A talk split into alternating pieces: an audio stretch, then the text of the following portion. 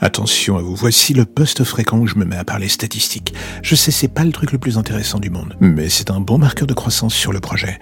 Et parfois, entre deux récits un peu horribles, je m'intéresse aux chiffres et là d'un coup, que vois-je? Le podcast vient de passer la barre des 500 000 écoutes.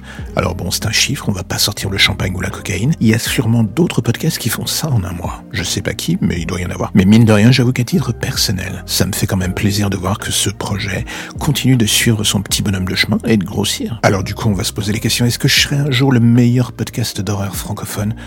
Je vais être honnête, je pense pas. Si ça arrivait, tant mieux, mais c'est pas l'idée. J'ai juste envie de continuer ce laboratoire où je teste des trucs.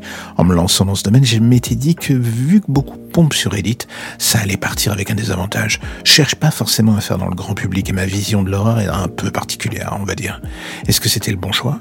A priori, en passant ce petit palier des 500 000 écoutes, je finis par me dire que oui. Maintenant, le vrai challenge, ça va être d'atteindre le vrai palier que je m'étais fixé, c'est-à-dire un million d'écoutes. C'est beaucoup, mais en même temps, il faut bien avoir un peu d'ambition. Et là, du coup, vous allez me dire, mais mec, t'es seul, tu fais pas de publicité, tu fonctionnes que sur le bouche-oreille.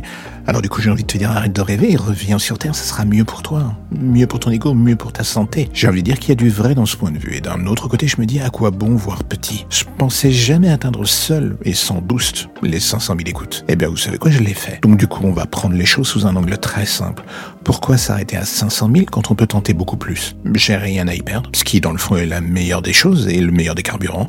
Alors du coup, j'ai envie de dire merci à tous ceux qui écoutent depuis le début et j'espère que vous serez encore là et toujours là d'ailleurs si on passe ensemble la barre du million. Maintenant, c'est le nouveau challenge. Alors j'ai envie de vous dire à bientôt.